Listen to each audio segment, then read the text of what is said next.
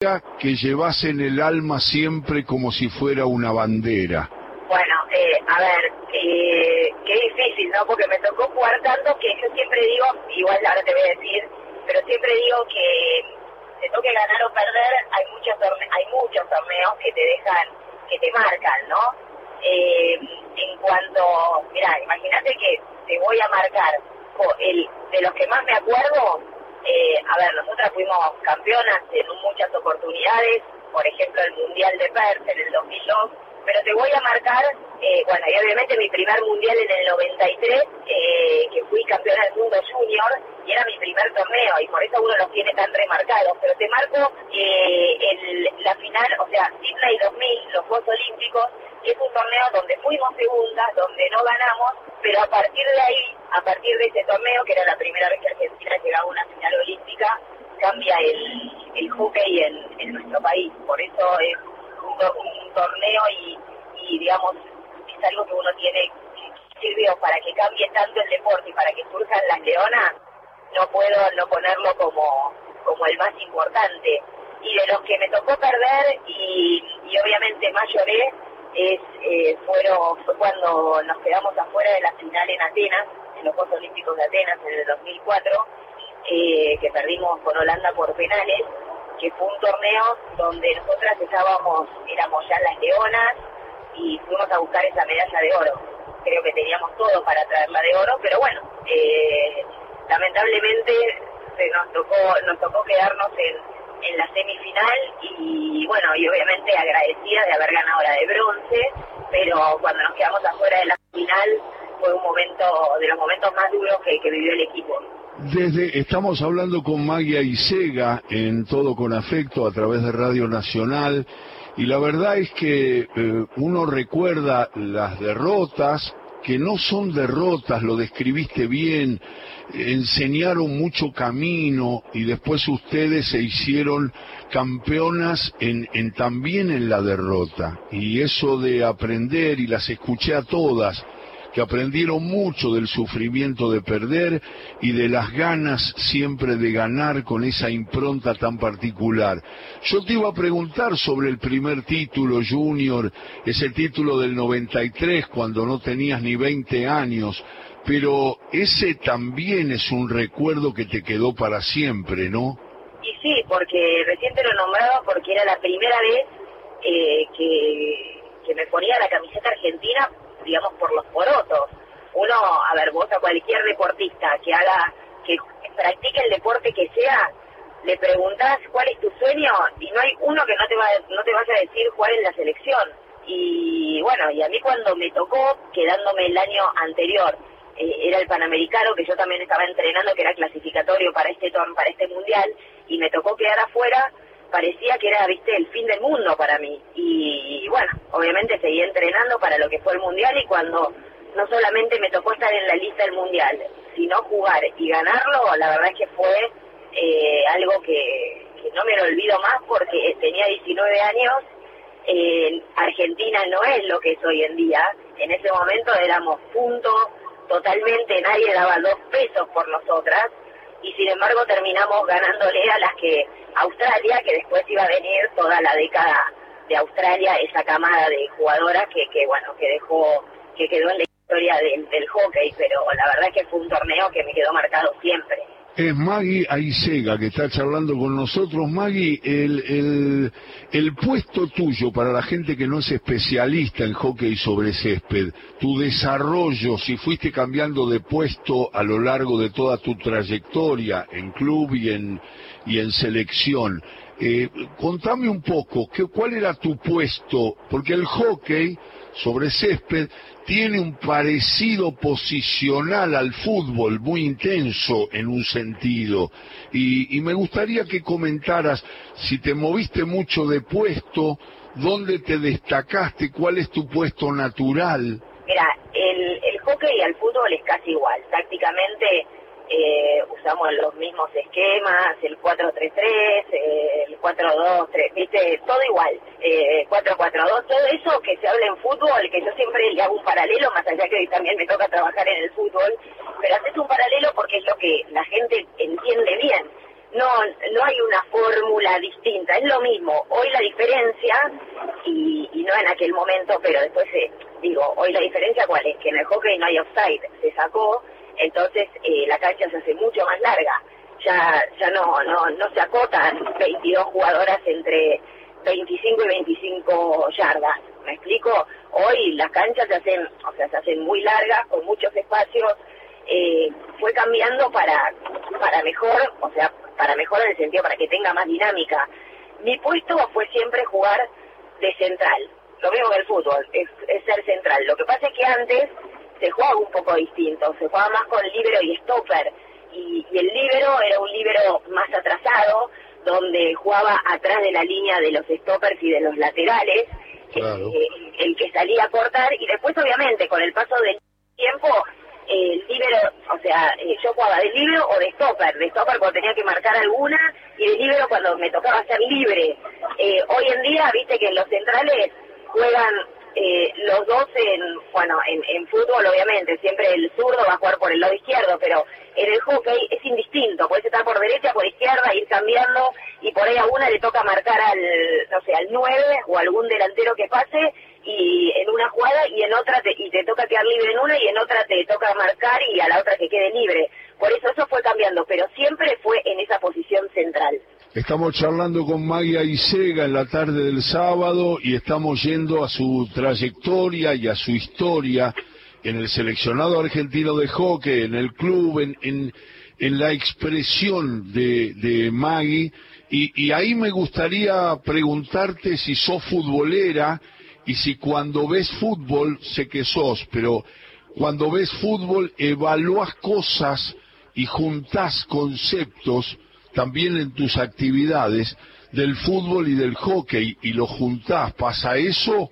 Sí, a ver, eh, sí, la realidad es que sí. Y más hoy en día que me toca, yo hoy trabajando en TNT Sports en el fútbol y hoy ya mirás los partidos con una con un ojo mucho más eh, analista que otra cosa. Si bien, a ver, hay veces que obviamente uno puede ser, a ver, puede ir, yo toda mi vida fui a la cancha, eh, a mí me encanta el fútbol, me gustó siempre desde chica.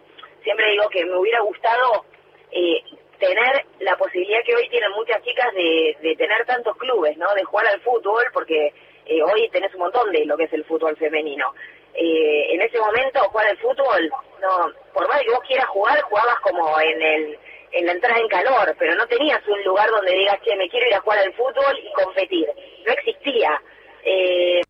Pero sí, la verdad que soy muy futbolera y obviamente hoy por el trabajo que hago lo miro desde un lugar mucho más analista eh, en general. Obviamente por ahí te, tendés, a, tendés a mirar también los cambios que hay en el fútbol en cuanto a posiciones, porque creo que todos los deportes van van cambiando. Antes el fútbol también era mucho más estructurado y hoy tenés un montón de, de, juego que, que, que, fue que ha ido cambiando y se ha hecho mucho más dinámico en muchos equipos sobre todo. Claro, claro, claro. Es Magia Isega que está hablando de su pasión por el fútbol, de su tarea, analizando fútbol ahora a través de la tele. Y, y Maggie, ¿se te mezclaba al principio o ahora, se te mezcla a veces la pasión por un club? O, o, aprendiste a estar distante de eso y equilibradamente comentar cada partido que te toca? Mira, yo toda mi vida, en, mi casa, en mi familia son de estudiantes y yo fui de River desde muy chica, iba siempre, o sea, he ido a ver estudiantes con mi papá y después me fui toda la vida a ver a River y siempre dije, si, de, a ver, desde que entré en el periodismo, que fue a la par que eh, por ahí jugaba, eh, hubiera querido caretear que no era de River, mirabas, viste, cuando ven tus, o sea, mirás un día de mi historia para atrás y ya se sabe que era de River. Yo creo que acá no importa si vos sos del equipo que sos. Obviamente, cuando voy a la cancha, no como, no a trabajar, sí, soy hincha de River y, no, me, no me molesta decirlo, porque yo me siento una persona muy profesional que en el momento que estoy analizando el fútbol, no me pongo con la bandera y la hincha, lo analizo como como una más, eh, como puedo analizar, no es que River juega bárbaro y Boca juega un desastre por ser de River, no, ahí estaría haciendo las cosas de manera no profesional. Cuando estoy trabajando con las cosas muy profesionales. Ahora, tampoco quiero caretearle en decir, no, no soy de River cuando todo el mundo sabe perfectamente que soy de River. Eh, y aparte que vos pensás que yo siempre eh, entré un poco más tarde al periodismo, porque estaba del otro lado, estaba en el lugar de deportista, y, siempre me han hecho las notas de, de deportista que va a la cancha, entonces es como que no, no quiero eh, mentir ni nada, sino simplemente que uno también entienda que uno, o sea, podés ser de un club, pero podés hablar de la manera más profesional eh, que, que uno puede hacer a la hora de, opinar, obviamente, o de analizar un partido. Qué interesante. Ahí está Magia Isega charlando con nosotros de su pasión por el fútbol, de su nueva tarea, o, o vieja nueva tarea, de analizar el fútbol. Y, y ahí me junto, eh, Maggie, con el tema del retiro del deportista. Cuando el deportista deja la actividad en fútbol, lo sabes muy bien, y en muchos deportes, y en el de ustedes también, se produce a veces en algunas personalidades una depresión, una caída, una angustia, eh, eh, desaparece todo, el juego por el juego mismo, ir a jugar, ir a entrenarse, pero desaparecen las multitudes, las notas, a lo mejor en otro plano, pero importante para todos. Y hay gente que no ha podido superar eso. Vos hiciste algo muy importante porque quedabas ligada al deporte y seguías jugando cuando estabas más cerca del retiro. Eh, ¿Cómo te fue con eso? ¿Cómo te vas con eso? ¿Cómo extrañas el hecho de jugar, de ir a competir y ya no está? Eh, ¿Jugás además eh, eh, en forma personal con tus amigas, con, tus, eh, con tu gente? Eh, ¿Seguís jugando? Todo eso en una sola pregunta, Maggie. Mira, eh, es clarísimo lo que me decís. Mira, hoy estoy compitiendo, mira, en tu deporte, en tenis. Así que, viste que uno tiene que competir. Yo igual siempre desde chica eh, competía el tenis, jugaba a la par del hockey cuando era chica, jugaba interclubes, me he llegado, no me, no me he llegado a federar y jugar metropolitanos porque porque eh, eran los sábados y los sábados se jugaba el hockey y yo elegí el hockey. Pero bueno, después que me retiré en el hockey, que fue antes de la pandemia, eh, volví a, a a agarrar la raqueta y me puse a competir. No solamente hago, eh, o sea, no solamente me gusta mucho el tenis, hago cualquier cosa, ¿no? Pero también me gusta mucho el, el surf, eh, en invierno poder irme a esquiar, que son deportes que toda la vida cuando no estuve en el seleccionado dije lo quiero hacer y lo voy a hacer porque acá no lo, eh, cuando mientras estás en el seleccionado no siempre se pueden hacer ciertas cosas. La competencia en mí no se va nunca y por eso uno busca nuevas cosas. Ahora, cuando yo elegí retirarme, siempre dije que que uno en el en el deporte y más en un deporte amateur, vos te tenés que preparar para el día después.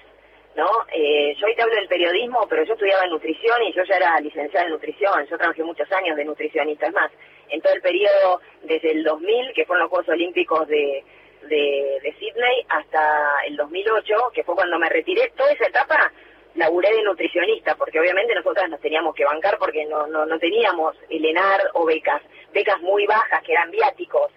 Y siempre dije, y siempre fui muy a ver, no solamente me lo dijo la, mi familia, sino que yo también lo absorbí y, venía por parte del cuerpo técnico de Cachito, Vigil y compañía, que vos te tenés que preparar porque el seleccionado es, eh, vos entrenás como un profesional siendo amateur, porque no, no, no ganás dinero. Y vos sabés que el seleccionado, en mi caso duró 16 años, pero te puede durar un día, 10 días, un año o 5 años. Y el día después, eh, ¿por qué digo el día después? Porque a vos te puede sacar o una lesión o te puede sacar el entrenador porque hoy con, porque considera que hay jugadoras que están mejor que vos, vos tenés, vos tenés que estar preparada para ese día. Bueno, yo me preparé, yo ya tenía una carrera eh, que, que, que la hacía paralela por cuestiones obvias, como te dije recién, pero bueno, el día que me retiré me dediqué más a mi carrera, después justamente me vino eh, los medios, me vino poder comentar el deporte, meterme en el fútbol, y, y, una cosa, a ver, eh, era nutricionista, pero, pero bueno, me metí en el periodismo, eh, pero estaba preparada y me fui el día, y yo siempre digo que soy una agradecida, porque me fui el día que yo elegí irme, que no me sacó ningún técnico ni que me sacó una lesión. Por eso eso creo que es eh, un, privilegio que, que, tenemos los deportistas que pudimos retirarnos cuando uno eligió. Y además seguís compitiendo, y además te está hablando un hombre que se especializó, se dedicó solamente al fútbol, y que soy comentarista de fútbol desde los 19 años y tengo casi 67, o sea, 47 años de profesión, y el otro día se enojaban algunos colegas, eh, vos diste un ejemplo muy bueno, que es el de especializarte, estudiar el deporte, después practicarlo, prepararte, lo dijiste varias veces, eso da orgullo escucharte porque vos fuiste una persona que te podías dormir en algún laurel por todo lo que has logrado en el hockey con la selección argentina y sin embargo te preparabas para todo. Y entonces el otro día, te lo comento a nivel más personal, pero también proyectado en toda la gente que está escuchando, que me saludaban por el Día del Periodista Deportivo. Entonces un poco agresivamente eh, lo hice a propósito para, para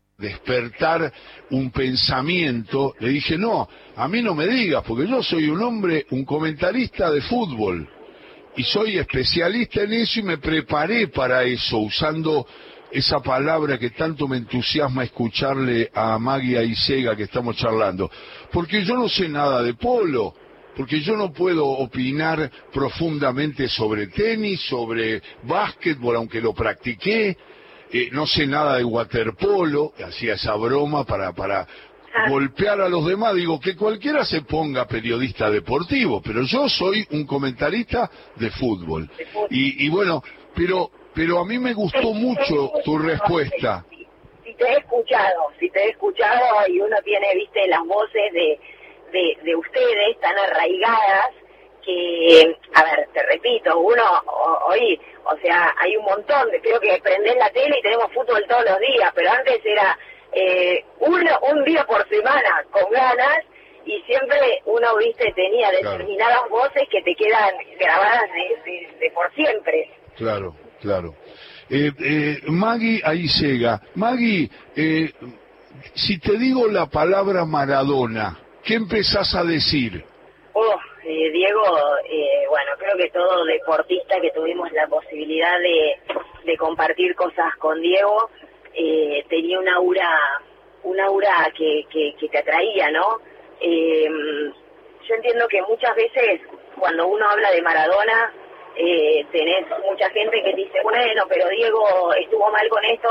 A ver, eh, nadie comparte las cosas que, que el mismo Diego era el primero en decir esto, esto está mal. ¿No? Está claro. Pero Diego lo que sí tenía eh, es, a ver, para, para un deportista que se puso la camiseta argentina, vos lo veías a Diego, y que de hecho fue lo que nos, nos llenó los ojos a todos los argentinos, es lo que hacía en una cancha de fútbol. Y, y dejaba su vida por la camiseta argentina. Entonces, cuando a vos alguien que hace eso, y que es Maradona, y que es la persona más conocida en todo el mundo, viene como, como ha venido, cuando es un tipo que siempre eh, esperan que sea el número uno, porque es el número uno en todo, porque por más de que pierda un mundial, el tipo es el más conocido del mundo. Y que cuando estuvimos en Beijing, nosotros habíamos perdido la semifinal, y vino Maradona y nos dice, chicas, mañana las voy a venir a ver para por la medalla de bronce, porque eh, dijo, en este país eh, somos todos exitistas, no, no les toca jugar una final, pero la verdad es que traer una medalla al país no es poca cosa, es un montón. Yo hubiera dejado mi vida para tener una medalla olímpica.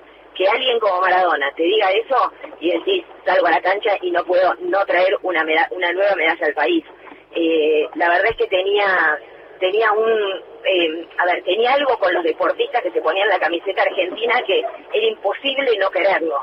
Te agradezco la respuesta como mucha gente que está escuchando el programa a esta hora. Maggie Aisega. Maggie, decime la historia que tuviste que contar. Yo después voy a leer lo que escribió Cachito Vigil sobre pelota de papel número 4, donde muchísimos deportistas, Brian Toledo, Lucha Aymar, eh, Maggie Aisega, De Vicenzo, Mascherano, Hugo Conte, Javier Frana, Cachito Vigil mismo que escribe el prólogo al relato de Magia y Sega, bueno, si nombro allá La Pareto, eh, eh, Vilas, bueno, y todo lo que ha juntado a lo largo de sus ediciones estos cuentos escritos por deportistas, quiero que me cuentes la historia que te tocó contar resumida y, y, yo después voy a leer el cuento para toda la gente que no lo ha leído y, compartirlo con todo el mundo. A ver, te escucho, Maggie, ¿cómo, ¿cómo fue la historia? ¿Por qué pensaste en esa historia?